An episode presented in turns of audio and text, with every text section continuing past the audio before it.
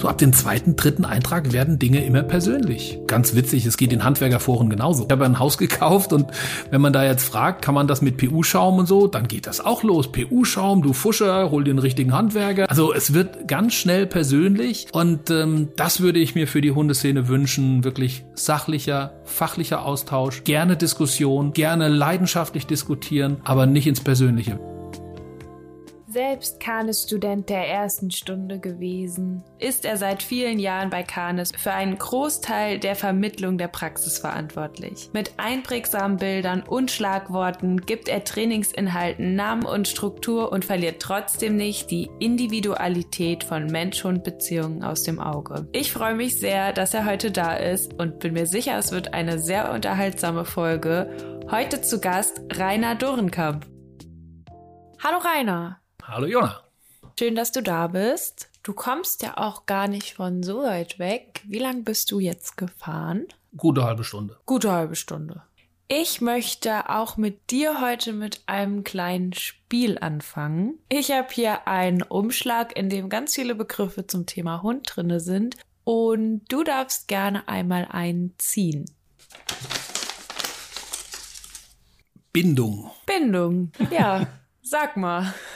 Also zum Thema Bindung würde ich jetzt als erstes spontan fällt mir ein, dass ich in Bezug auf Mensch-Hund das Wort Bindung ziemlich selten benutze. Ich spreche hier hauptsächlich von Beziehung, weil die Bindung so ein bisschen auf Mutter-Kind-Bindung festgelegt ist und da gibt es auch gewisse Zusammenhänge, wo man dann doch schon in Frage stellen darf, ist das überhaupt beim Mensch-Hund so der Fall. Aber im Umgang mit, mit Kunden, wenn die das Wort Bindung benutzen, ist das erstmal wurscht, ob man jetzt Bindung oder Beziehung nennt. Ich persönlich habe das für mich so als kleines, ja, ich mache das so, dass ich das für mich so ein bisschen politisch korrekter und spreche von der Mensch-Hund-Beziehung und nicht von der Mensch-Hund-Bindung. Das ist so das, was mir spontan als erstes zu dem Wort einfällt. Ja, spannend. Ein Wort, was sehr viel benutzt wird, was ich auch sehr viel in Beiträgen lese, aber ich manchmal den Eindruck habe, dass ich gar nicht so richtig mit dem Wort auseinandergesetzt wurde. Naja, es wird vor allen Dingen auch äh, mit dem Thema Bindung, also das kann schon echt wehtun, wenn man Hundehaltern quasi vorwirft, ne, man hat eine schlechte oder gar keine Bindung zu seinem Hund. Und äh, es ist mit Emotionen verbunden, es ist mit natürlich auch Vorstellungen verbunden, wird manchmal leichtfertig mit dem Wort umgegangen. Also wenn man es fachlich noch mal ein bisschen ausschlachten möchte, dann ist Bindung eine Form der Beziehung, die rein soziopositiv belegt ist. Und eine Beziehung ist kann sowohl soziopositiv als auch sozionegativ sein. Das heißt, ich habe eine Beziehung zu meinem Nachbarn, mit dem ich mich streite. Man ist da in Beziehung. Man wäre mit dem aber nicht in Bindung. Und gerade in Bezug auf Mensch-Hund hat man ja auch nicht immer nur soziopositive Bindung, sondern in Beziehung ist man auf jeden Fall. Und gerade Menschen, die zu mir ins Training kommen, da ist die Beziehung so ein bisschen im Ungleichgewicht geraten. Und das ist auch einer der ersten Schritte, die im Training passieren,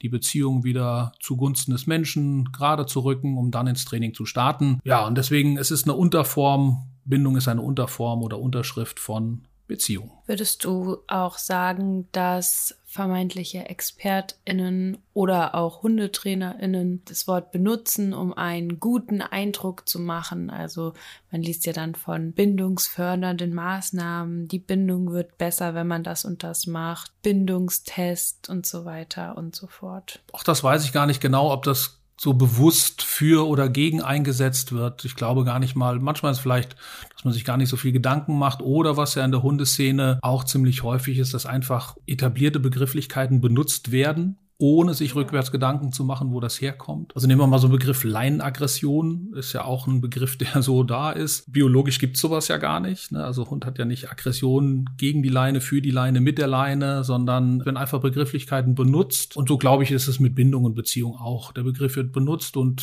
vermutlich werden die meisten gar nicht den Unterschied dafür sehen. Und wenn es die einen benutzen, benutzen die anderen auch. Wenn man auf dem Markt irgendwie da mithalten will, dann nimmt man halt die Worte, die gängig und gebräuchlich sind. Ja, spannend. Also, dass da auch gar nicht so genau hingeschaut wird. Manchmal ist ja auch nicht schlimm. Es kommt halt immer drauf an, wer das Wort wie benutzt. Aber von Fachpersonen, die für den Beruf ausgebildet sind, könnte man das ja schon ein bisschen erwarten. Naja, und manche Dinge sind ja auch noch gar nicht so wirklich entweder erforscht oder man weiß es nicht so genau. Also Bindung hat ja dann hauptsächlich auch was mit Hormonausschüttung, Oxytocin, Bindungshormon zu tun. Und natürlich hat man festgestellt, dass auch wenn man als Mensch mit seinem Hund in Kontakt geht, körperlich in Kontakt geht, streichelt, dass der Hund Oxytocin ausschüttet. Aber die Frage ist, kann ich das dann schon gleich mit der Mensch-Mensch-Bindung, also Mutter-Kind-Bindung oder sowas gleichsetzen? Oder sind das nur ja, Dinge, die ähnlich sind. Und da wird mir manchmal auch in der ganzen Hundeszene zu schnell einfach von Mensch-Mensch auf Mensch-Hund übertragen, ohne dass es wissenschaftlich begründet ist, ohne dass es irgendwie weiterhin untersucht worden ist. Und das müsste man zumindest ansprechen. Also man sagt, ja, ich vergleiche das damit, aber ich bin mir nicht ganz sicher, ob das wirklich identisch ist oder ob es äh, in die Richtung geht. Das wären so die, also man müsste differenzierter sprechen. Das wäre für mich wichtig. Und wie gesagt, im Gespräch und wie ich es ja schon gesagt habe, wenn die Kunden von Bindung sprechen, dann werde ich die jetzt nicht aufklären und werde sagen, oh, das ist aber eher eine Beziehung als eine Bindung. Ich persönlich habe für mich halt entschieden, dass ich es weitestgehend ähm, das Wort nicht benutze, sondern eher über Beziehung spreche. Ja, super. Da sind wir jetzt auch ein bisschen ausführlicher geworden, aber es ist ja auch wirklich ein sehr großer Begriff. Genau, das ist schon, da dreht sich natürlich eine ganze Menge drum. Und ähm, ja, es ist ein großer Begriff, den du da in deinen Umschlag reingepackt hast.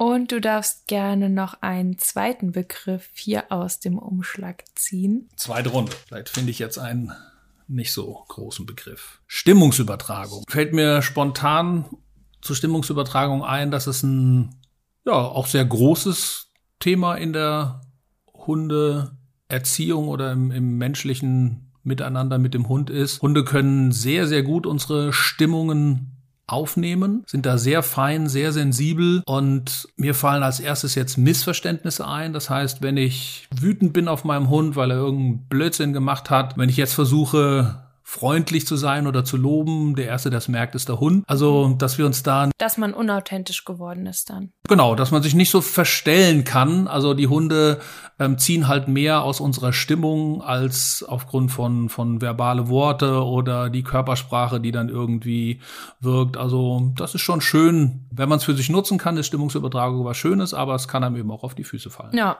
also bestes Beispiel gerade, ich war gerade ein bisschen wuselig, weil ich in der Wohnung noch Sachen gemacht habe und bisschen aufgeräumt habe, bevor du kommst. Und war so im Action-Modus und mein Hund hat das sofort gemerkt. Dann haben wir noch während Corona einen Gastempfang, nämlich dich. Und dann hat er natürlich auch ein bisschen mehr Stimmung in sich gehabt, als wenn ich jetzt anders gewesen wäre. Und es war natürlich auch nicht nur meine Bewegung, sondern natürlich auch ähm, wenn ich jetzt normal aufgeräumt hätte und niemand gekommen wäre, dann hätte ich mich anders verhalten, einfach weil ich ein bisschen aufgeregter war als in einem normalen Zustand.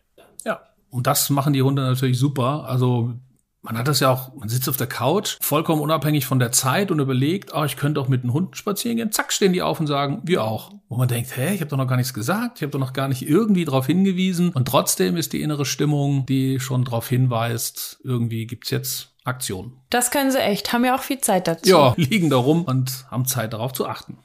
Man hört ja immer wieder bei vielen HundetrainerInnen, dass sie mit Hunden groß geworden sind und mit Tieren und dass die immer schon in ihrem Leben eine sehr große Rolle gespielt haben. Wie war das denn bei dir? Bist du mit Hunden groß geworden? Nö.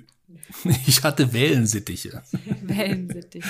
Ja, erst Wellensittiche und später Nymphensittiche. Das heißt, das war so meine, meine Kindheitstiere. Nee, wir hatten keinen Hund. Ähm, mein Papa wollte immer einen Hund und hat für sich gesagt, wir haben keine Zeit für einen Hund, weil er natürlich Vollzeit berufstätig war. Meine Mama ist halbtags arbeiten gegangen. Und sein großer Traumwunsch war immer, wenn er in Rente geht, dann schafft er sich einen Hund an. Dann ist aber dummerweise anderthalb Jahre vor der Rente ist er gestürzt und äh, Kreuzbandriss. Und dann gab es irgendwie Schwierigkeiten mit dem Knie, wie es halt so ist bei älteren Männern. Knie zieht Hüfte nach und äh, dann war körperliche Einschränkung so sehr, dass es dann auch nicht mehr für einen Hund quasi gereicht hat. Ne? Und so bin ich quasi hundelos groß geworden. Und ähm, jetzt bist du ja nicht mehr ganz so hundelos. nee. Wie kam denn dann der erste Hund in dein Leben? Na, der erste Hund, da war ich, schätze ich, um die 30. Das war dann quasi so ein Pendant. Oder ich wollte natürlich, oder ich fand das immer super, dass mein Papa gesagt hat, ein Hund, wenn er in Rente ist und so, dachte ich, ja, super Hund mache ich auch. Meine Mutter ist in Frührente gegangen, aufgrund von gesundheitlichen Gründen und ist dann viel zu Hause geblieben, nicht mehr so unter Leute. Und dann kam ich auf die Idee, ein Hund wird meine Mama zurückführen ins echte Leben. Und habe dann meinen Papa belatscht und meine Schwester belatscht, die haben im selben Haus gewohnt und äh, sag ich, was hältst du davon? Mama kriegt einen Hund und äh, habe dann natürlich auch versprochen, ich kümmere mich, wenn ihr in Urlaub wollt, was halt so die ganz normalen Dinge, die man bei einer Hundeanschaffung sinnvollerweise beachten sollte, habe ich natürlich alle abgedeckt und bin dann ins Tierheim, habe schon mal vorausgesucht, mein Papa mitgenommen, meine Schwester mitgenommen, mit deren Kindern und den richtigen Hund rausgesucht und dann dann ganz klassisch, wie man es nicht machen sollte, zu Weihnachten der Mama einen Hund aus dem Tierheim. Mhm. Ohne dass die Mama mit ausgesucht hat. Ohne dass die Mama mit ausgesucht hat. Das war die Überraschung.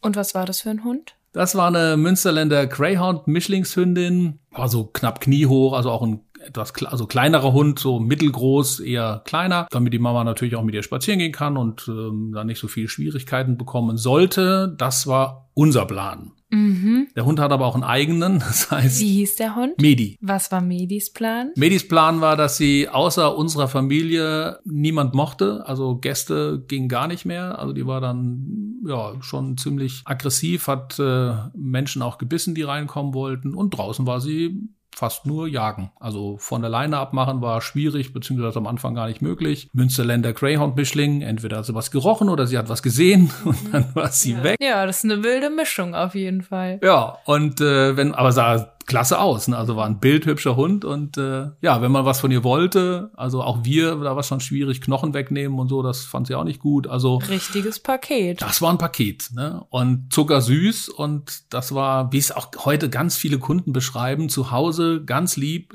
wenn keiner zu Besuch kam. Meine Nichte damals, ich weiß gar nicht, wie alt die war, vier oder fünf, ne? Die hat mit der im Garten gelegen und gekuschelt und ihr all ihre Sorgen erzählt. Das war null Problem. Der Hund war innerhalb unserer Familie, die sie kannte, so gut andere Hunde und fremde Menschen und jagen. Also mhm. Paket. Was ist aus Medi geworden? Wurde sie erzogen? Das ist jetzt so die große Frage, die sich mir stellt. Naja, das, äh, ja, also, um es kurz zu machen, der Hund war Überforderung für meine Mama. Das heißt, Sie hat keinen Besuch mehr bekommen, was natürlich blöd ist. Spazieren gehen wurde dann auch irgendwie weniger, beziehungsweise hat sie dann gar nicht mehr gemacht. Und ähm, ich habe den Hund dann übernommen. Auch alles ziemlich klassisch, ne? So, ich habe dem Hund versprochen, ich bring dich nicht mehr zurück ins Tierheim und ähm, ich habe dich ausgesucht, ich hol dich und so weiter und so weiter. Ja, es gab viele ähm, Diskussionen, Auseinandersetzungen ähm, innerhalb der Familie. Meine Mutter hat irgendwann mal gesagt, ich habe nie so viel geheult wegen euch zwei Kindern, als jetzt in dem halben Jahr, dreiviertel Jahr mit dem Hund und so. Letztendlich habe ich mich dann entschieden, den Hund zu übernehmen und habe versucht, den Hund zu erziehen, sagen wir es mal so. Und bin dann, aber mein Gott, das ist jetzt über 20 Jahre her. Da ist Hundeschule in dem Sinne mit Einzelunterricht noch gar nicht so ähm, vorhanden gewesen. Man geht dann ganz banal erstmal in verschiedene Hundevereine, also da, wo sich Menschen mit Hunden treffen und versuchen, Hunde zu erziehen. So bin ich auch durch verschiedene Vereine getingelt. Vereine, wo es ziemlich robust zur Sache ging, also wirklich so mit Stachelhalsband und versuchen da den Hund irgendwie gerade zu ziehen. Und in anderen Vereinen hat man dann ganz viel mit Futter und alle Hunde frei und, und, und das machen die schon untereinander. Und also ich habe viel kennengelernt, viel gesehen, hat aber nichts wirklich mir persönlich mit meinem Hund so weitergeholfen. Und dann bin ich halt ein bisschen mehr auf die Suche, auch, man muss mal überlegen, da war auch Internet auch nicht. Du kannst ja nicht einfach so ins Internet gehen hast gesagt, wo geht denn sonst was? Das heißt, man macht sich dann schlau, telefoniert rum und habe dann irgendwie erfahren, dass es auch Menschen gibt, die Seminare halten und habe mir dann Seminare angeguckt und äh, war dann 14 Tage in Erziehungsurlaub gewesen und da bin ich schon mal einen guten Schritt weitergekommen und hab dann weiter und so bin ich auch so ein bisschen reingekommen in das Ganze, dass ich nicht nur jetzt einen Hund hatte, den ich erziehen musste, sondern auch gemerkt habe, Unterricht im Gruppe und in Vereinen bringt mich nicht so weiter, Einzelgeschichten mehr. Und ich habe mir halt die Menschen, wo ich dann, weil es gab bei uns in der Nähe gab's nix, bin dann immer weitergefahren. War das auch in Hessen hier so? Nee, nee, ich war damals in, ähm, in Bad Münstereifel auf der Hundefarm vom. Ach so, nee, ich meine, wo du herkommst. Das war alles hier, ja, ja. Ich bin, komme hier aus Friedberg, ne, also Hessen, Mitte Hessen und so, ne, da, da war das. Und ja, die Leute, die, bei denen ich dann Training gemacht habe, habe ich mir meistens dann vorher in Seminaren angeguckt. Und so habe ich auch so ein bisschen die Lust an Seminaren bekommen, bin dann rumgefahren, wer hat was zu erzählen. Habe da auch schon festgestellt, dass es sehr unterschiedliche Meinungen gibt und unterschiedliche Herangehensweisen. Und ähm, ja, ich wollte mir die Leute immer angucken. Letztendlich habe ich so auch Michael kennengelernt. Mhm. Also bist du so von Person zu Person und hast immer geguckt, was kann ich da mitnehmen, wo fühlt sich's gut an? Genau. Also ich war da auf der Suche, kann man sagen, weil ich vorher durch diese Vereine natürlich schon eine ganze Menge gesehen habe, nichts irgendwie richtig vorangebracht hat. Alles hat irgendwie auch Sinn gemacht, trotzdem hat's mhm. mich nicht weitergebracht. Also, dass es erstmal in sich schlüssig wirkt, aber dann ja, doch nicht weiterhilft. Genau, und dieses Basteln war natürlich auch nicht so günstig, wenn man von jeder Sorte irgendwas ausprobiert. Ja, letztendlich war ich dann irgendwann in Hannover auf dem Seminar, da habe ich Michael kennengelernt und habe ihn dann auch nach dem Seminar gefragt, ob man bei ihm auch Urlaub machen kann und bin dann eine Woche nach Bad Bramstedt und habe dann eine Woche Erziehungsurlaub mit meinem Hund gemacht. Mhm. Also mit Medi noch? Genau, alles noch mit Medi. Ne? Das war quasi der Anfang. Auch ganz, also verrückt, wenn ich das nochmal so Revue passieren lasse. Ähm, ich habe ja noch einen ganz normalen Job gehabt damals. Und Was hast du gearbeitet? Ähm, gelernt bin ich Elektroniker und war damals dann im Elektronikvertrieb tätig, also Bürotätigkeit. Wir hatten hinten ein großes Lager dran und hatten außen so 600 Quadratmeter Wiese, die war von drei Seiten zu. Und ich habe dann meinen Chef gefragt, ob ich die vordere Seite mit Zaun zumachen kann und ob ich meinen Hund mit auf die Arbeit bringen kann und habe den dann quasi tagsüber da auf der Wiese gehabt. Da sind wir morgen spazieren gegangen, dann war sie auf der Wiese, in der Mittagspause konnte ich spazieren gehen. Es war eine Firma in so einem Industriegebiet, wo man auch schön dann gleich im Wald spazieren gehen konnte. Das war super, ne? weil zu Hause lassen wollte ich sie natürlich nicht acht Stunden. Meine Mutter konnte, wollte sie nicht mehr bleiben. Ich habe dann den Hund übernommen und dann hatte ich sie tagsüber mit auf der Arbeit. Wann ist dann der Entschluss gefallen, dass du noch mehr willst oder wie bist du da reingerutscht, dass du das als Beruf gemacht hast? Ach, das hat noch einen Moment gedauert. Ich habe dann natürlich über diese Seminare habe ich so ein bisschen Blut geleckt und fand das gut. Und ähm, Michael hatte ich ja kennengelernt durch den Erziehungsurlaub und dann hat Michael mit Erik Ziem zusammen eine Woche, also wir würden heute sagen, die praktische Woche oder in Bezug was wir im Studium jetzt als praktische Woche haben, ist quasi daraus entstanden. Das war eine tolle Veranstaltung, ging wie gesagt eine Woche. War da in Hinterfirmansreuth, also bei Passau, ziemlich weit im Süden. Und ähm, Erik Ziem hat halt was über Wölfe und Domestikation erzählt und da auch mit Dias noch gearbeitet und Michael hat äh, was von Hundeerziehung erzählt und dann gab es auch praktische Inhalte mit dem Hund und dadurch, dass ich halt Michael kennengelernt habe und auch begeistert war von seiner Herangehensweise, eben über Beziehung zu gehen und nicht ja. über Dressur. Und das war für dich der Unterschied? Das war für mich der hauptsächliche Unterschied, ne? dass es da wirklich auch noch mehr um, um mich und die Beziehungsstruktur zum Hund ging und nicht nur Training, ne? sondern Auseinandersetzung, ne? Beziehung und miteinander. Ne? Das war so der deutlichste Unterschied, den ich bei Michael im Training erfahren habe. Als ich dann gehört habe, dass sie so eine Veranstaltung machen, habe ich gesagt, buche ich und war dann da quasi eine Woche und in dieser Woche wurde letztendlich Canis gegründet. Ne? Also da ist die Idee entstanden, ne? weil es war erstmal, soweit ich weiß, also weiß Michael mit Sicherheit besser, eine Idee, das zu machen und es kam gut an und ähm, der Wunsch von den Teilnehmern quasi nach Fortbildung, nach mehr als eine Veranstaltung, irgendwas, was System hat, was aufeinander aufbaut. Der Wunsch war groß und dann sind die zwei, glaube ich, auf die Idee gekommen und sagen, ich mache da was. Ja, also wurdest du dann sozusagen Kanis-Student der ersten Stunde? Ja, ich war von Anfang an dabei, als die dann gesagt haben, wir machen sowas, sage ich, jo, mache ich mit. Also als Teilnehmer und habe gesagt, melde ich mich mal an. Ja, spannend. Ja, Zufall, ne? Das war bestimmt auch ein bisschen anders als heute. Ja, es war sehr anders. Ne? Also das kann man schon so, kann man schon sagen. Das waren natürlich ähm, voller Euphorie und voller Ideen. Der große, ganz große Unterschied, und da durfte ich ja nachher bei dem Prozess auch ein bisschen mit mithelfen oder mit beteiligt sein. Es gab keine Reihenfolge. Ne? Also es war wirklich so, dass ähm, es wurden Veranstaltungen, wurde sich überlegt, welche Themen könnten interessant sein, was braucht denn jemand, der sich mit dem Thema Hund oder vielleicht auch Trainer auseinandersetzt, auch am Anfang von Canis war es gar nicht so hauptsächlich für Hundetraining ausgelegt. Es war für alle Menschen, die sich vermehrt mit Hund, für den Hund interessieren, mit Hund auseinandersetzen, mit Hund irgendwas zu tun haben wollen.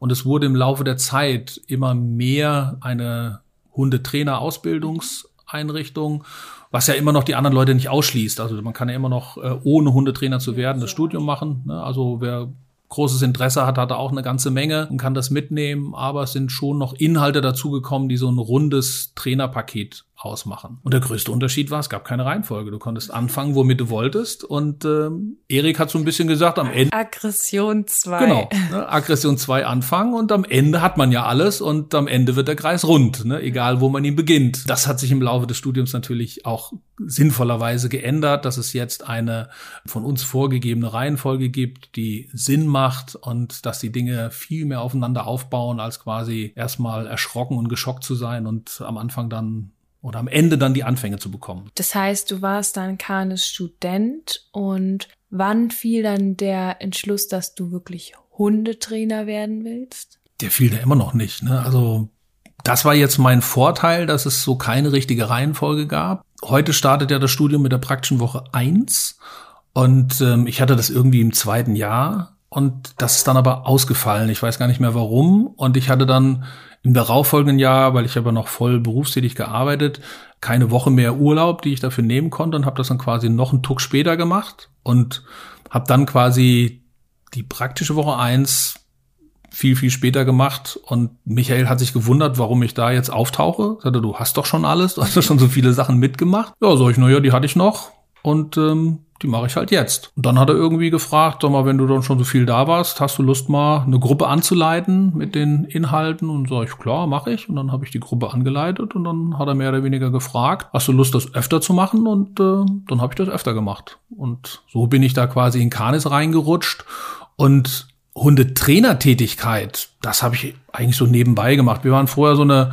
kleine Truppe an Menschen, die sich mit ihren Hunden getroffen haben. Und weil ich ja auf so viele Seminare gegangen bin, haben die immer gesagt, was machst du denn da alles? Und die haben immer gesagt, oh toll, da würden wir auch gerne mal hinfahren. Haben sie aber nie gemacht. Und dann haben sie mich quasi so ein bisschen benutzt, dass wenn ich aus dem Wochenende kam, was habt dann da gelernt, was habt dann da gemacht? Und dann haben wir uns immer getroffen in einem Schrebergarten von meinem Cousin und haben dann da quasi Hundetraining gemacht und ich habe so quasi gezeigt, was wir da im Seminar hatten und so weiter und so weiter. Da gab es ja auch noch kein Elva. Also Ach, da nein, konnte nein. wahrscheinlich jeder Hundetrainer oder Hundetrainerin werden. Nee, das war auch, genau, das war nicht gegen Bezahlung, sondern das war letztendlich Hundeverrückte, ne, die sich dann da getroffen haben.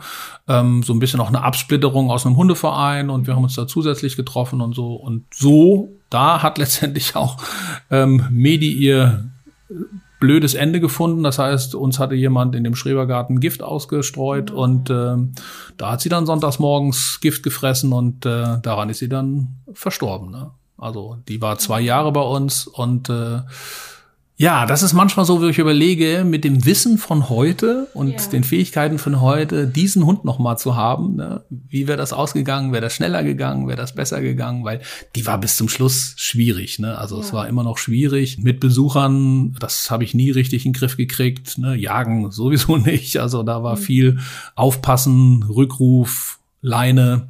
Und das wäre schon mal spannend zu gucken, was hätte ich heute erreichen können mit. Was denkst du? Ich weiß es nicht. Es wäre vermessen zu sagen, wow, heute werde ich alles hinkriegen und so. Es war schon echt ein schwieriger Hund, an dem ich viel, viel lernen durfte. Ich weiß es nicht, was ist da. Ich glaube schon, es wäre ein bisschen leichter gegangen. Vielleicht auch. Du hättest ja dann auch mehr gewusst, wo die Grenzen einfach sind. Also wo du dann auch gewusst hättest, okay, da muss ich mir jetzt keinen Stress mitmachen, da ist einfach eine genetische Geschichte dahinter und wenn das nicht 100% läuft, dann ähm, ist das irgendwo auch okay. Also Toleranz oder Akzeptanz auch von gewissen Verhaltensweisen, die wäre mit Sicherheit deutlich größer geworden oder gewesen. Ja, das glaube ich auf alle Fälle. Dann hat man, damals hat man schon immer gedacht, geht noch was und irgendwie wurde ja auch so ein bisschen ne, wie der Herr so das Geschirr und äh, äh, naja. Das andere Ende der Leine. Genau, und das andere Ende der Leine hat immer Schuld und so weiter. Und man hat alles das, was äh, auch von der Umwelt, ne, wie der beißt, musst du den mal erziehen? Naja, das versuche ich ja. Also ich bin ja schon überall. Also ähm, es war schon so ziemlich einseitig, ähm, dass wenn der Hund sich nicht richtig verhält oder nicht in die Gesellschaft passt, dass der Mensch, also es wäre alles hinzukriegen. Ne? Ja, ja, das ist ja heute aber auch noch manchmal so. Es wird heute noch so teilweise den Leuten zugeschrieben, ne, dass sie gesagt haben, naja, dann bist du halt schuld. Und also das, da wäre mit Sicherheit bei mir eine größere Toleranz vorhanden in Sachen Akzeptanz so ist sie halt. Lieber auf Management gehen, weil verändern kann ich es zuverlässig und stabil verändern kann ich es eh nicht und so weiter und so weiter. Aber nach wie vor immer spannend, aber geht halt nicht, ne? Kann man nicht zurückdrehen, die Zeit. Ja, wir springen ein bisschen. Du wurdest dann ja aber auch irgendwie Dozent und dann Hundetrainer. Wie ist das dann gekommen?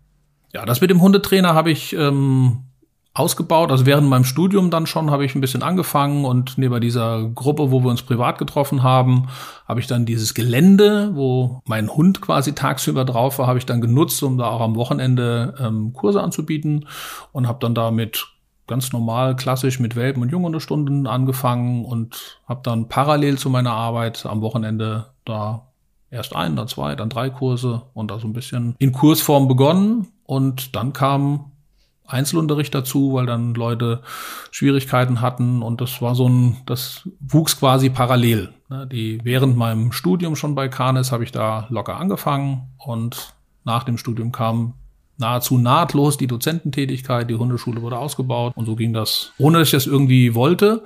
Habe ja noch voll gearbeitet. Ne? Und es hat halt, es hat halt Bock gemacht. Ne? Es hat Laune gemacht, es hat Spaß gemacht, kamen ja auch Dinge bei raus. Und ähm, letztendlich war es ein Hobby. Ein Hobby, was ich gut neben der Arbeit machen konnte, weil es waren kurze Wege. Von meinem Wohnort bis zum Arbeitsort waren nur zwölf Kilometer und am Wochenende der Platz stand zur Verfügung, den konnte ich benutzen. Also es war letztendlich das, wo ich dachte, ein schönes Hobby. Ja, daraus ist ja ein bisschen mehr geworden. Da ist jetzt ein bisschen mehr draus geworden, genau. Und das, ja, und das hat nach wie vor dann so viel Laune gemacht und äh, dann habe ich irgendwann reduziert, habe dann in meiner Firma nur noch Halbzeit gearbeitet und habe, weil die Hundeschule wird immer mehr. Ich habe aber auch bestimmt zwei Jahre parallel. Ich hatte ja zu dem Zeitpunkt dann auch schon Kinder. Ja, habe ich am Wochenende, also ganz normal Montag bis Freitag unter der Woche meinen ganz normalen Arbeits Tag gehabt, habe nach der Arbeit immer noch mal ein, zwei Einzelstunden gemacht und am Wochenende dann sechs bis acht Kurse.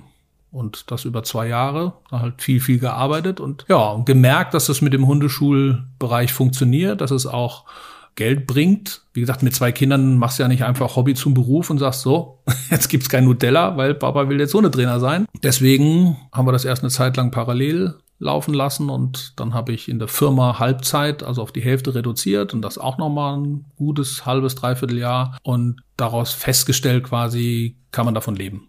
Und dann ganz aufgehört und dann den Schritt gewagt, ins Profilager zu wechseln, also Profi im Sinne von, ich lebe davon. Nur noch Hundetrainer und Dozent im Hundetrainingsbereich, um davon leben zu wollen. Mhm. Was würdest du sagen, wie hat sich dein Training über die Jahre verändert oder weiterentwickelt? Oh, ich glaube, dass ich mit mir, mit den Hunden und insbesondere mit den Kunden großzügiger geworden bin. Glaube, ich war am Anfang sehr kleinlich und sehr, naja, radikal wäre ein bisschen übertrieben, aber schon, das muss, ich glaube, Fehlerfreundlichkeit ist dazugekommen, den Leuten auch Zeit zu geben, die Dinge zu verinnerlichen und umzusetzen. Also gerade wenn man etwas verändert, ist ja ein Prozess und verstehen tun die meisten Leute das, dass wenn sie mit irgendwas kommen, was nicht funktioniert hat, dass sie was anders machen müssen, damit es funktioniert. Nur zwischen Verstehen und Umsetzen vergeht halt Zeit und da bin ich, glaube ich, ein bisschen geduldiger geworden, fehlerfreundlicher mit den Leuten als früher. Früher war ich schon so ein bisschen verbissener, was das Ganze anging. Und die Techniken, haben die sich über die Zeit weiterentwickelt? Also die Techniken haben sich auf alle Fälle verändert und das ist ja auch notwendig, weil wir sprechen ja dann hier von irgendwie knapp 20 Jahren oder was weiß ich, ja 18, 20 Jahre, seitdem es jetzt Canis gibt. Es wäre ja verrückt, wenn die Techniken immer noch dieselben wären. Das heißt, die Menschen verändern sich, die Hunde verändern sich, also müssen sich auch die Trainingsherangehensweisen verändern, also das schon angepasst. Letztendlich habe ich eine ganze Zeit lang auch noch weiterhin Seminare besucht, einfach um zu gucken, was machen andere, wie machen andere das. Und das große Glück natürlich ist bei Canis, wir haben ein sehr großes Dozententeam und ähm, sind alles selbstreflektierende Dozenten, ja die dann in Absprache sind. Wir machen ja Dozententreffen, wir gucken, funktionieren die Dinge noch, kommen die noch an, was habt ihr für Erfahrungen mit euren Kunden, können wir hier was anpassen, wie macht ihr das? Jeder macht ja auf seine Art oder, oder diese Entwicklung, die bei mir ja auch stattgefunden hat, äh, Techniken oder Herangehensweisen zu verändern. Das ist bei allen Dozenten gleichzeitig so auch passiert. Und dann natürlich im Abgleich zu sein. Und das ist auch ganz spannend, was passiert in Norddeutschland oder in mhm.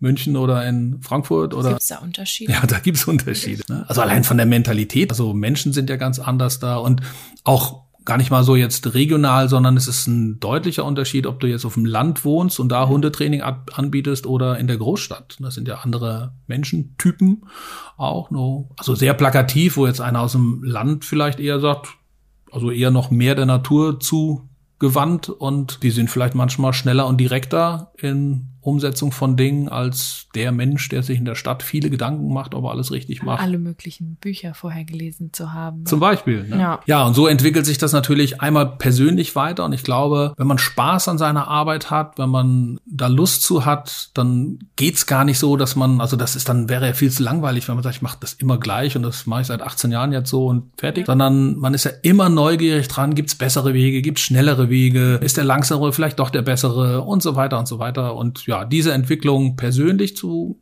mitzumachen und sich dann mit Fachkollegen auszutauschen und dann auch immer so ein bisschen im Abgleich. Es gibt ja immer so dieses Zweigleisige. Einerseits, was mache ich in meiner Hundeschule? Wie arbeite ich da mit den Kunden und den Hunden? Und wie kann ich das dann auch wieder ins Studium einbetten, ja. um zu sagen, so würde ich es auch gerne lehren? Und kennst du ja vielleicht auch aus dem Studium, dass es einerseits natürlich Dinge gibt, die wir so lehren, eher allgemein. Und jeder Dozent gibt natürlich auch noch seine persönlichen Erfahrungen oder Herangehensweisen da zusätzlich noch mit rein. Ich sage das immer auch ganz gerne, so mache ich das. Das darf man gerne übernehmen, das darf man gerne kopieren, aber wir wollen ja auch, dass auch jeder, der bei uns das Studium macht und nachher im Hundetraining tätig ist, auch seinen eigenen Stil entwickelt. Nicht sagt, ich klon hier irgendjemand oder kupfe alles nach. Und Hundetraining muss ja auch weiter, sich weiterentwickeln. Und deswegen hoffen wir, dass auch gerade junge Hundetrainerinnen, Hundetrainer auch genauso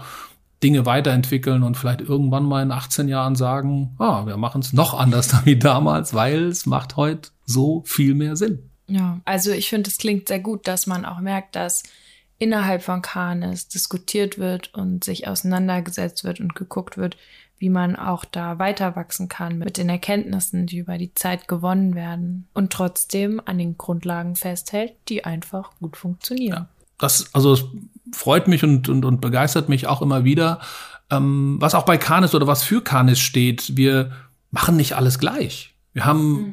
die gleiche Grundphilosophie. Ne, die ist ähnlich, die ist gleich, aber Herangehensweisen, Trainingsverläufe, Handlungskonzepte sind durchaus unterschiedlich und das wird akzeptiert und das wird auch toleriert und das ist eine, eine hohe Wertschätzung auch den Kolleginnen und Kollegen gegenüber. Da wird nie gesagt, ich mache das so, du musst es auch so machen oder das mhm. muss man anders da machen.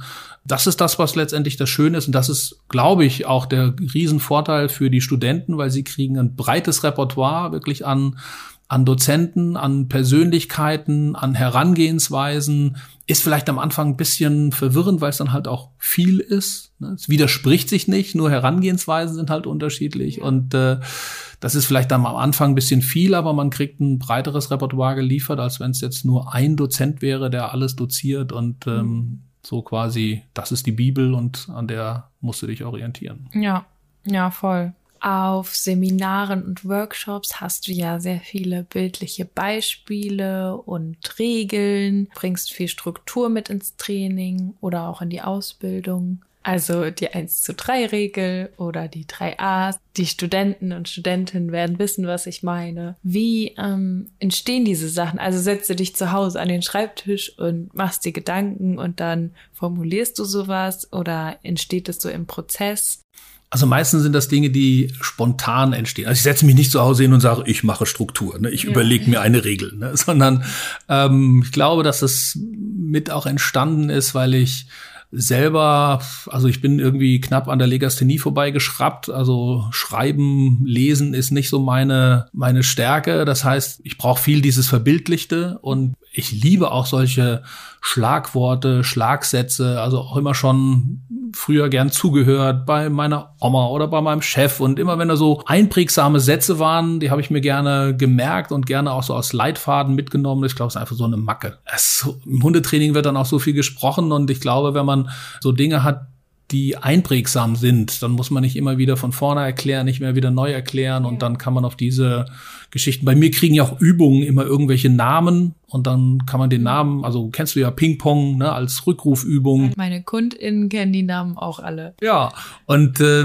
dann hat man halt so einen Wiedererkennungseffekt und ja, entweder, das ist halt so, wie ich es mir vermutlich für mich fürs Lernen und Vermitteln leichter gemacht habe. Und ich freue mich natürlich, wenn, wenn ihr die Dinge erstmal so übernehmt und wenn sagt, das war einprägsam, also nehme ich es auch. Ne? Das ist by the way entsteht das, ne? Und nicht irgendwie zu Hause überlegt.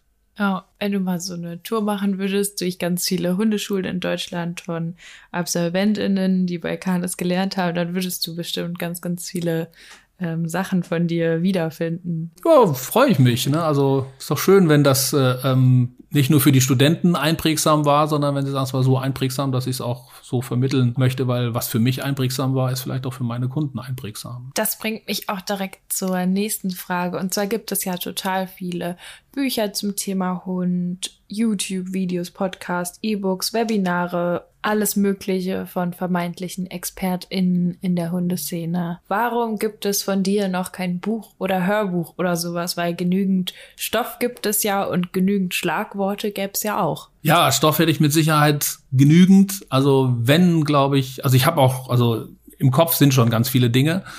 Ähm, ich habe sogar mal angefangen, eine kleine Struktur zu machen, aufzuschreiben, aber jetzt sind wir wieder bei meinem Thema Lesen und Schreiben ist nicht so meine Stärke. Also ein Hörbuch könnte ich machen, das könnte ich schnell reinquatschen. Das ging vermutlich zügig. Aber wirklich schreiben ist nicht so mein, so mein Ding. Nur da bräuchte ich auch wieder, also bei den Dingen, die ich so im Kopf habe, wäre dann auch halt einige Sachen, die ich gerne verbildlichen würde. Von daher wäre ein Buch schon ganz ah, schön. Okay. Ne? Dann hätte man da so, was ja auch ganz schick ist. Also Tanja malt ja für mich auch ganz viel für den Präsentationen. Die kann halt. Muss noch mal gerade sagen, wer ja, Tanja ist meine Frau. Haben wir noch gar nicht erwähnt. Wie kann das sein? Die auch Kanisdozentin ist. Genau. Und auch Hundetrainerin. Genau, sie ist Hundetrainer. Also die hat, mein Vater würde sagen, noch einen richtigen Beruf. Sie hat ein Coachingbüro für Menschen. Ähm, und das ist auch ihr Schwerpunkt im Studium. Sie ist da für die Beratung zuständig und hat trotzdem aber auch vor, bevor wir uns kennengelernt haben, schon in der Hundeschule gearbeitet und ist quasi hobbymäßig auch Hundetrainerin und wir machen zu Hause auch einige Stunden zusammen. Sie hat, macht bei mir Unterrichtsstunden für Kunden und so weiter und so weiter. Und sie malt.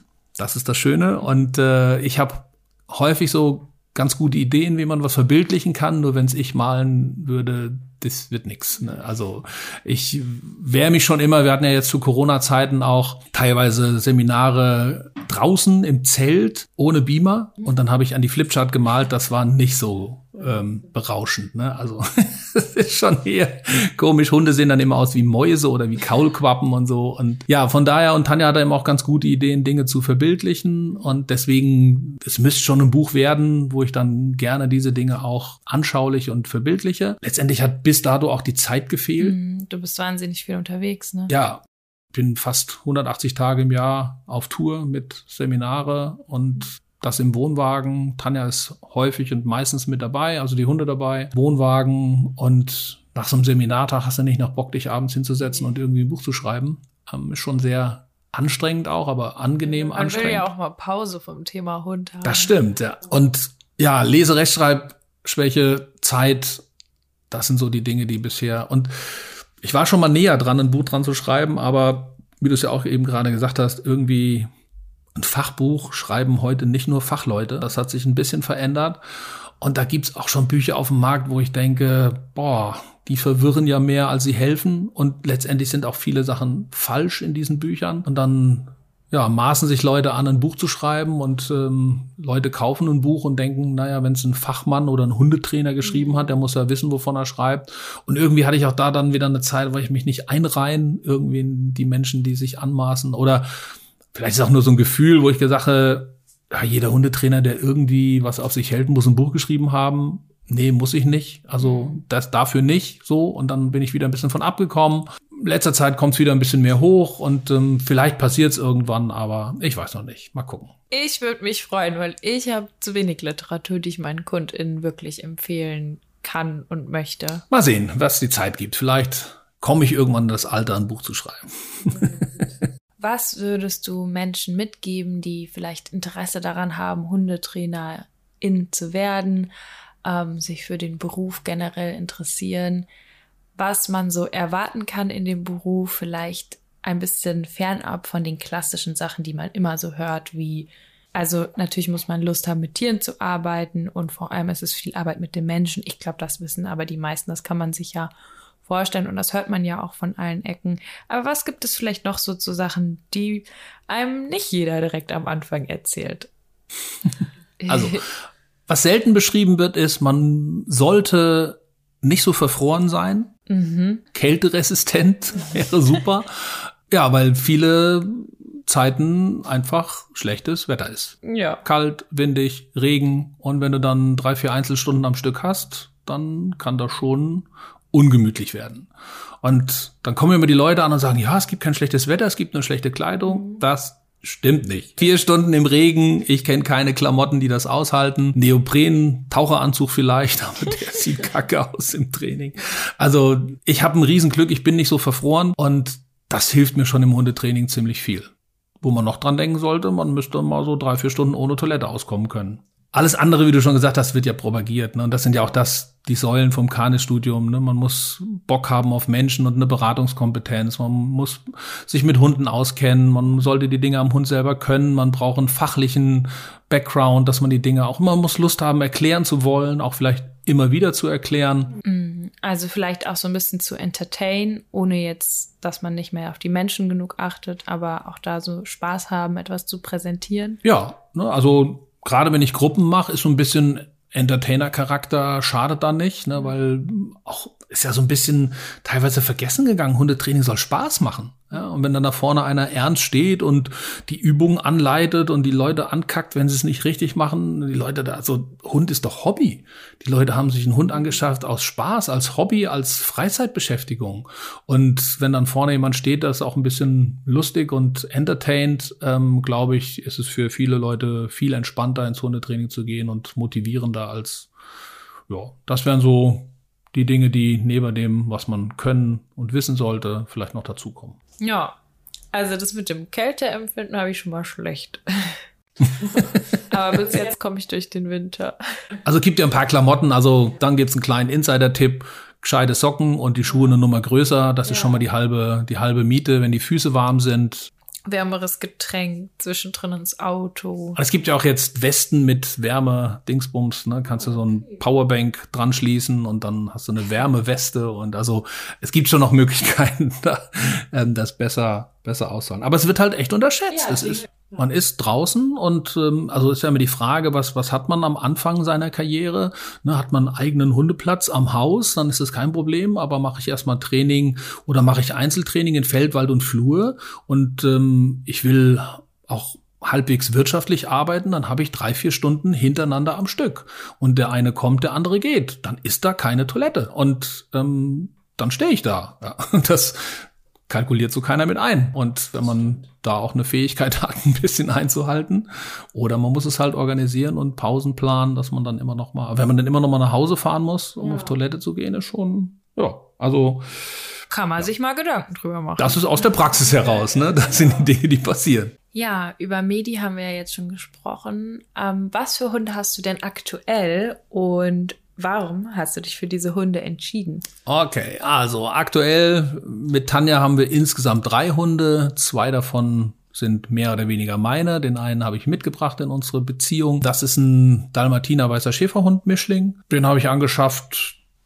Der ist jetzt zwölf, also vor zwölf Jahren, weil ähm, ich einen zweiten Hund wieder wollte und Mia, die bei uns für die Öffentlichkeitsarbeit zuständig ist, die hat damals einen Wurf gemacht mit ihrer Dalmatinerhündin. Und das hat sich gerade angeboten. Und dann habe ich da einen Welpen genommen. Das ist Taxi, das ist mein aktueller Rüde, wie gesagt, zwölf Jahre, der gerade da ist. Und ich habe eine Harzer Fuchshündin, die habe ich jetzt seit knapp zwei Jahren, die habe ich aus einem Tierheim mitgenommen. Ich habe äh, in Brandenburg auch bei einer Canis-Absolventin ein Seminar gehalten. Und die hat äh, leitet da ein Tierheim da saß die rum, hat gepasst, habe ich mitgenommen. Seven. Seven, genau. Mein siebter Hund, deswegen heißt sie Seven. Ah, okay. Ja. Und wenn du sie irgendwo aufschreibst, schreibst du dann Seven aus oder schreibst du sieben? Ähm, darf ich jetzt nicht sagen, das ist mein Passwort teilweise auch. Ne? So, nein, nein, also meistens schreibe ich Seven, wenn ich es irgendwie aufschreibe. Selten muss ich schreiben, aber wenn, dann schreibe ich aus. Keine sieben. Aber mein Autokennzeichen hat eine sieben. Oh. Ja. Und warum hast du dich für die entschieden? Also nach Medi kam der nächste Hund, den ich mir dann äh, bewusst angeschafft habe, war belgische Schäferhündin, eine Tervürenhündin. Ich bin irgendwie so ein bisschen der Hütehund-Typ. Ne, es ist eher so mein Ding. Stehohren mag ich gerne. Hütehund ähm, ist so eher meine Welt. Also jeder hat ja so sein Favorite, wo er gerne, was er gerne sieht. Also ich mag halt einfach auch die Bewegung von so einem Hund, alles was so leichtfüßig ist. Ich bin so nicht so der Molosser. Fan, wenn es um meine Hunde geht. Ich finde eher dieses Federnde, dieses Leichtfüßige, dieses Schwebende, das ist so vom Erscheinungsbild gefällt mir ziemlich gut. Und Langhaar oder längere Haaren finde ich immer ein bisschen weicher, schöner, fühlt sich besser an als Stockhaar. Ja, so bin ich erstmal bei einer Tervürenhündin gelandet. Die hat mich ja auch 14 Jahre lang begleitet, hat quasi das komplette Canis mitgemacht. Also ich habe das Studium mit ihr begonnen. Die war dann als Welpe. Wie hieß die? Die hieß Doro. Habe ich lange gesucht, weil ich wollte einen Hündinname, der nicht mit A, E, I, O, U endet. Ne? So bin ich irgendwie bei Doro. Und sie war blond und äh, kennst du Doro Pesch? Mhm. Und irgendwie war da so die, und ich heiße Dorenkamp und irgendwie haben wir dann da, ah, und irgendwie sind wir da bei Doro gelandet. Und ähm, ja, war ein geiler Hund, hat echt viel Laune gemacht, echt ein toller Hund, sehr gut erzogen, aber auch sehr leichtführig gewesen. Und so bin ich irgendwie generell in dieser Hütehund-Geschichte gelandet. Ja, so ist es letztendlich jetzt wieder auch ein Hütehund geworden. Aber das war jetzt so eine Zufallsbegegnung, was ja manchmal am besten ist. Man ist nicht mhm. auf der Suche nach einem Hund und die hat gepasst und das wäre echt, also es ist auch so ein toller Hund, auch da so so leichtführig und äh, will echt gefallen und und lernt unendlich schnell. Also man kann das echt und das wäre eine Schande gewesen. Und ist sehr hübsch. Ja, absolut. Ja, ja, so hat sie mich ja da auch quasi. Also Harzer Fuchs fand ich schon immer ganz am Anfang, als ich überlegt habe, ähm, was kaufe ich mir für einen Hund, war belgischer Schäferhund, Harzer Fuchs oder Borseron. Das waren so meine drei, die ich in die engere Wahl gezogen habe. Und dann bin ich letztendlich beim belgischen Schäferhund geblieben. Harzer Fuchs gab es auch nicht so häufig. Ne? Und die sind ja heute also Rinder-Treibhunden, aber so richtig populär sind die nicht geworden. Und ich kann ja jetzt auch als Hundetrainer sagen, sind auch in der Regel, wenn sie im Hundetraining auftauchen, eher schwierige Hunde. Und da hatte ich mit der echt Glück gehabt. Und äh, jetzt so im Nachhinein, wenn man so sieht, wie sie auch geworden ist, also die hatte Schiss vor Männern und äh, ähm, immer, wenn man sie so füttern wollte, sie abgehauen, war sie immer bei mir in der Werkstatt und am Tisch und so. Und wenn man so sieht, was aus der geworden ist, ohne dass ich da viel ähm, für tun musste, wäre es echt eine Schande gewesen, die da zu lassen. Also mhm. das war echt, das war Fügung, dass der Hund da zu dem Zeitpunkt da war und äh, dass ich Hütehund-Typ bin und äh, dass das gerade so gepasst hat. Habe ich einfach mitgenommen. Zufall. Und was sagst du, wenn du Seven hinlegst? Seven Up. Ja, genau. Das ist immer das Beste. ja, das ist, äh, da, deswegen habe ich es aber nicht so genannt. Das kam so beim ersten Mal, ich sagte Seven Up. Dann habe ich gesagt, oh, guck mal, ah, das, Seven das ist ja lustig, ne? Du bist ja Dozent und trotzdem bist du ja auch ein normaler Hundehalter. Wie ist es denn bei dir so? Hast du auch solche nervigen, stressigen Hundebegegnungen oder fast eher Menschenbegegnungen mit HalterInnen, die ihre Hunde einfach auf deine zudonnern lassen oder ihre nicht anleihen und sich in der Umwelt nicht so schön verhalten, wie man es sich vielleicht wünschen würde, auch für das Bild der HundehalterInnen generell in der Gesellschaft. Ja, na klar habe ich die vermutlich relativ selten, weil wir uns sehr abgelegene Stellen suchen, wo wir dann mit unseren Hunden spazieren gehen. Dadurch, dass ich natürlich durch die Dozenten- und Hundetrainertätigkeit viel mit Menschen zu tun habe, viel mit Menschen und Hunden zu tun habe, habe ich natürlich privat keinen Bock, da auch noch viele zu treffen. Und ähm, dann gehen wir meistens in Gebieten und Regionen, wo wir wenig Leute treffen. Wir haben so ein, so eine Stelle, da laufen andere Menschen, die wollen auch niemand treffen. Ja, und die haben auch nicht ganz so kompatible Hunde und die sind froh, dass wir unsere Hunde anleihen, wenn es eine Begegnung gibt. Die haben ihre meistens an der Leine und dann gehen wir uns aus dem Weg. Und da gibt's so, ich schätze mal so fünf, sechs Hundehalter. Ne, wir kennen uns gar nicht, also wir begrüßen uns immer nur von der Ferne. Der eine fährt immer mit dem Auto vorbei, wenn er fertig ist von seinem Spaziergang. Also wir kennen uns nur vom Sehen und per Handzeichen, aber wir haben uns noch nie gesprochen und die Hunde sind noch nie gelaufen und das ist so ein Gebiet, wo jeder froh ist, dass jeder der andere seinen Hund an der Leine hat. Da gehen wir meistens. Aber ansonsten kenne ich das natürlich, dass Leute eher im Training, also wenn ich Einzeltraining mache. Ah, wenn du Leute begleitest und dann. Genau, ne? Und dann kommen uns natürlich Leute entgegen, die dann auch ihre Hunde laufen lassen. Und das ist jetzt der Vorteil.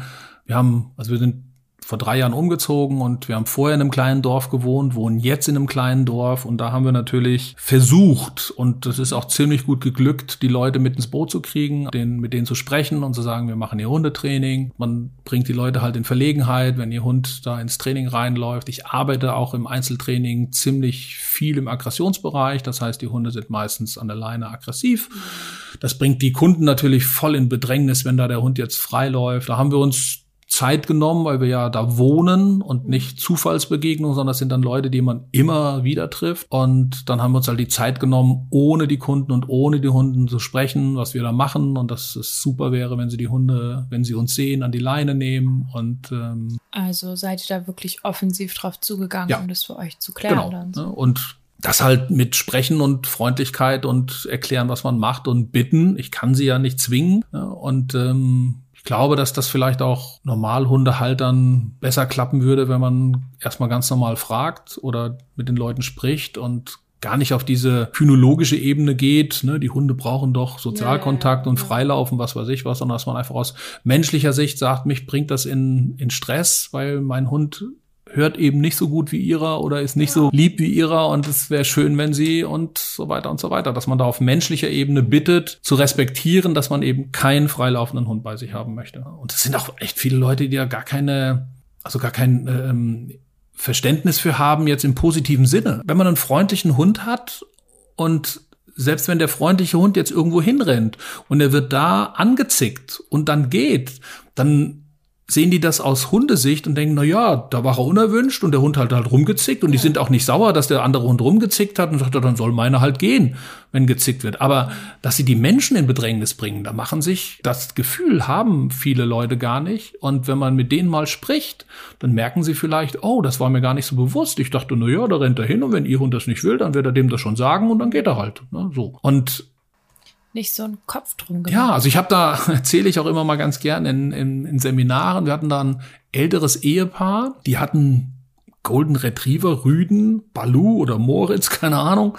Ähm, ich kannte den nicht, weil die waren mit der Folgehündin quasi im Training und das war so einer. Der war freundlich, der ist überall hingedappelt wenn eine Hündin das nicht wollte und die gezickt hat, ist er gegangen. Die haben den quasi 13 Jahre lang, bis er ganz normal verstorben ist, viel freilaufen lassen und so war das. Und als er verstorben ist, haben sich dann eine Hündin angeschafft, ähm, eine gebrauchte, also die war zwei, drei Jahre alt und die war halt auch zickig. Mm. Jetzt kamen immer Leute zu der, also Hunde zu der gerannt und die hat rumgezickt.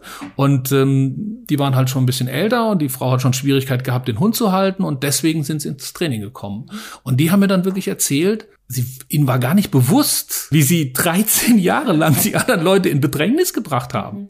Ja, und wenn sie das gewusst hätten, hätten sie das geändert. Aber es war ihnen nicht so klar. Und es hat ihnen anscheinend auch keiner gesagt. Also von ja. daher, brechen hilft. Und äh, ja, die haben dann gesagt, Mann, oh Mann, was wir den Leuten angetan haben, echt fies. Ne? Wir müssen uns rückwärts noch entschuldigen. Ja. Die hatten einen netten Hund. Da gab es nie einen Unfall. Der wurde nie gebissen und der hat auch nie gebissen. Und sie haben es 13 Jahre lang so laufen lassen, weil sie es nicht besser wussten. Verrückt.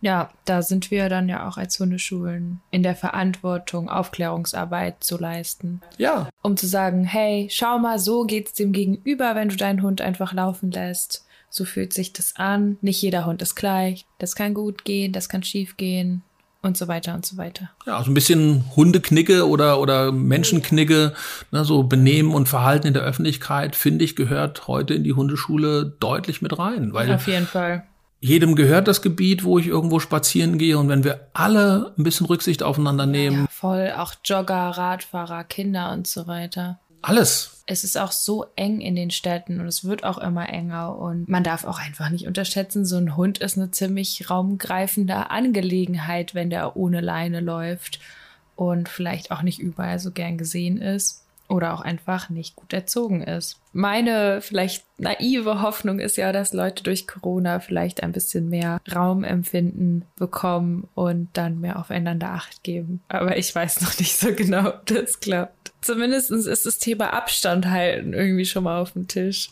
Und es kann ja auch so schön und so einfach sein. Also. Ja, total. Ich bedanke mich auch immer total, wenn jemand seinen Hund an die Leine nimmt. Allein schon schön, dass überhaupt mal jemand geguckt hat. Ja, aber andersrum, ich finde es sogar erschreckend, wenn man seinen Hund ruft und zu sich holt, an die Leine nimmt und dann Wanderer oder ein Fahrradfahrer passiert und die sich bedanken und sagen, das habe ich noch nie erlebt. Wo man denkt, das sollte doch selbstverständlich ja. sein dass wenn hier jemand vorbeilaufen will und ich einen Hund habe, dass ich den zu mir hole und wenn er halt nicht gut hört, dann mache ich ihn halt an die Leine und dann ist er halt für 20, 30 Meter an der Leine und dann kann ich ihn noch wieder losmachen. Ja. Und eigentlich sollte das selbstverständlich sein, Rücksichtnahme auf andere. Es gibt ja auch in Deutschland kein unbefristetes Gebiet. Das heißt, jedes Land, jedes Stück Feld, ne, auf dem ich laufe, das gehört irgendjemand. Das heißt, ich benutze schon mal anderen Leuts Grundstück. Und das sollte man als Hundehalter respektieren und eher dankbar sein, dass man da laufen darf, seinen Hund laufen lassen darf. Deswegen wäre es schön, da niemand zu belästigen und ne, die Kacke einzusammeln und sich zu benehmen. Du hast ja jetzt schon ein bisschen von deinen Hunden erzählt und von Hundetypen, die dir gefallen. Oft kommen ja KundInnen mit dieser Frage, was ist denn ein leicht erziehbarer Hund? Also, was ist der perfekte Familienhund? Ich denke, darauf gibt es keine Antwort. Jede Familie ist anders. Aber was würdest du raten? Also, einen schön unproblematischen, leichtführigen Hund. Wie würde der aussehen? Okay, also Rasse empfehle ich jetzt schon mal keine. Ja, das wird irgendwie so. schwierig. Naja, heutzutage, ich würde sagen, erstmal nicht ganz so groß, weil zieht nicht so viel und hat auch weniger Außenwirkung. Also kleine Hunde wirken nicht so bedrohlich auf andere Leute, auf Jogger, auf Fahrradfahrer, wie wir es gerade hatten. Also nicht ganz so groß. Ich persönlich würde mir jetzt immer nur noch eine Hündin anschaffen. Auch das ist schon mal gefühlt viel leichter mit diesem ganzen Imponiergehabe und Konkurrenzgeschichten. Und selbst wenn meiner ganz lieb ist, provoziert er dann doch die anderen Rüden vielleicht ein bisschen mehr. Also meine Erfahrung ist, mit Hündin hat man es ein klein bisschen leichter. Ja. Leicht zu beeindrucken wäre schick, mhm. dass sie also nicht so robust sind und, und ja, gerade wenn man weniger ziehen will, dass man, ne, wenn man mal meckert, dass der Hund dann auch beeindruckt ist und nicht sagt, oh, mir egal, ich mache das mhm. trotzdem. Ja, leicht und gut zu beeindrucken wäre vielleicht so ein Kriterium. Früher hätte ich ja immer gesagt, dumm. die nicht so kreative Ideen haben, meine Erziehungsherangehensweise quasi umschiffen und auf Lücke zu gehen. Also ja, genügsam wäre vielleicht auch noch so ein Kriterium, dass die Hunde wirklich genügsam sind und sagen, ja, ja, ja schlechtes Wetter, dann bleiben wir mal schön daheim. Also nicht diese Speed-Teilchen, die permanent irgendwie Bewegung und Auslastung und so innerlich getrieben sind. Und dann, das gibt ja so ein Dilemma, ne? der Hund will immer Aktion und der Mensch muss dann immer Aktion und äh, wenn zu wenig, dann dreht der Hund wieder durch und dann hat man wieder schlechtes Gewissen und wenn Hund so ein bisschen ruhiger und gemü gemütlicher, genügsamer ist, das wären vielleicht ganz gute Kriterien für einen guten Familienhund, wo man wenig erziehen möchte. Ja, deswegen ist mein Hund auch ein richtig schlechter Familienhund. ich habe ja praktisch alles, naja, falsch habe ich es ja nicht gemacht. Ich wollte es ja so, aber ich habe es ja bewusst ausgesucht. Schnell ist er, voll der Rüde ist er. Schlau ist er. Schlau ist er und nicht so leicht zu beeindrucken. Ja. ja. Naja, aber du wolltest ja auch nicht einen leicht zu erziehenden Hund haben, nehme ich mal an. Du wolltest. Nee, genau. Ja. Ich wollte das haben, wo ich viel draus lernen kann, um auch gewisse Sachen bei meinen Kunden nachvollziehen zu können. Und das ist ja auch das Entscheidende, dass man gar nicht sagen kann, welcher Hund passt da irgendwo hin oder was ist der ideale Familienhund. Letztendlich kommt es darauf an, was will man wenn man so vom, vom Typ her ein Terrier-Typ ist, dann wird man mit so einem Hütehund nicht glücklich. Mit so einem schleimigen, ich möchte dir gefallen Hundetyp. Dann will man halt eher was Eigenständiges, ein bisschen vielleicht was an der einen oder Stellen Grantigeres. Ne? Und mhm. ähm, das muss ja zu einem passen. Also man sucht ja nicht den Hund aus mit, ne? und wenn du jetzt so die Vorgaben machst, leicht erziehbar, unproblematisch und händelbar, dann wären das die Kriterien, wenn einer sagt, ich habe Bock auf einen Hund, der auch ein Gegenüber darstellt, mit dem will ich mich ein bisschen auseinandersetzen und reiben, dann ist es ja vollkommen legitim. Dann weiß man aber, was man sich angeschafft hat ja. und dann managt man das und handelt das Ganze auch so. Ist dann aber auch nicht enttäuscht von seinem Hund, dass er so ist, wie man ihn wollte. Ja, und man muss dann halt auch einfach gucken, ob man die Zeit und die Lust dann halt auch hat, sich dann Hilfe zu holen, wenn man eben doch überfordert ist, weil es anders gekommen ist, als man damit gerechnet hat. Oder als man das in irgendwelchen Rassebeschreibungen gelesen hat. Ja, und das ist ja, also der Markt Hundetraining wird ja, ist, ist ja groß und wird immer größer. Das heißt, die Möglichkeiten, sich wirklich Hilfe zu holen, sind ja da. Es gibt verschiedene Hundeschulen, auch mit verschiedenen Grundphilosophien und ähm, auch da wird vermutlich jeder Hundehalter äh, was finden, wo er sagt, hier bin ich richtig, hier fühle ich mich aufgehoben und wenn das dann noch hilft bei der Erziehung des Hundes, doch alles super. Was willst du mal für einen Hund haben, wenn du ganz alt bist? Oder willst du dann gar keinen Hund mehr haben? Weil ja, so ein Typ 7 wäre ja dann so ein bisschen zu schnell. Die ist zu schnell, ne? Die ist, naja, wenn er gut erzogen, dann geht's ja vielleicht auch. Ach, also tendenziell soll schon noch mal irgendwann ein kleinerer Hund dazukommen. Ne? Und weiß nicht, habe ich so Visionen, dass ich irgendwann mit Flexiline und kleinem Hund irgendwie durch den Park, weiß ich nicht, keine Ahnung. Habe ich mir noch nicht so Gedanken drüber gemacht, was ich für einen Hund haben möchte. Ich hoffe, dass ich den Part erkenne, wo man sagt, ich habe jetzt ein Alter, wo vielleicht ein großer, schneller, schlauer, schwerer Hund mich an Grenzen bringen würde. Ist ja immer so gerade mit dem Alter so ein komisches Ding. Also jetzt hat man das immer so im Kopf, sagt so, ja, wenn ich dann mal in das Alter komme, dann mache ich das. Ist die Frage, macht man es, wenn man in dem Alter ist? Oder ist es dann so ein Punkt, wo man sagt, sich selber was vormacht, kriege ich noch geregelt? Und man muss ja letztendlich auch die Lebenserwartung des Hundes mit einkalkulieren. Und wenn man 70 ist, sich nochmal einen Welpen anzuschaffen in einer gewissen Größenordnung, das könnte dann schon eng werden. Ne? So rein zeitlich, ne? so ja. egal wie gut das Ganze wird. Also ich hoffe, dass da Vernunft und Besonnenheit äh, mich äh, leitet, ähm, einen Hund anzuschaffen, den ich dann noch gewuppt kriege. So. Ja, dann habe ich zum Schluss nochmal für dich die Standardfrage, die ich jedem in der Personenfolge stelle. Und zwar, du hast drei Wünsche frei rund ums Thema Hund, die du dir erfüllen lassen kannst. Was wären deine drei Wünsche? Drei Wünsche. Ja. Okay. Ah, für den Hund oder respektive für den Hundehalter da würde ich mir echt wünschen, dass man sich ein bisschen mehr Zeit nimmt für die Entwicklung und die Erziehung des Hundes und sich nicht vom gesellschaftlichen da so viel Druck machen lässt und alles schnell und es muss alles funktionieren und dass es eher nicht funktional wird, sondern so ein gemeinsames Miteinander. Und vielleicht ist das auch ein neues, ja, Gebrauchshundemodell, dass die Hunde uns helfen, ein bisschen runterzukommen. Und die Natur lässt sich nicht so überlisten und nur weil unsere ganze Welt schneller wird bleiben da dann vielleicht die Hunde auf der Strecke und da so ein bisschen sich Zeit zu geben für sich und den Hund, um am Ende einen guten Hund zu kriegen. Das wäre so ein Wunsch, den ich hätte. Ja, ansonsten bleiben wir noch mal gleich beim Hundetraining. Für die Hundetrainer würde ich mir wünschen, zumindest das, was ich von vielen Kunden so als Rückmeldung kriege, dass Hundetrainer ehrlich sind und auch den Mut haben, den Hundehaltern Dinge zu sagen, die sie nicht hören wollen.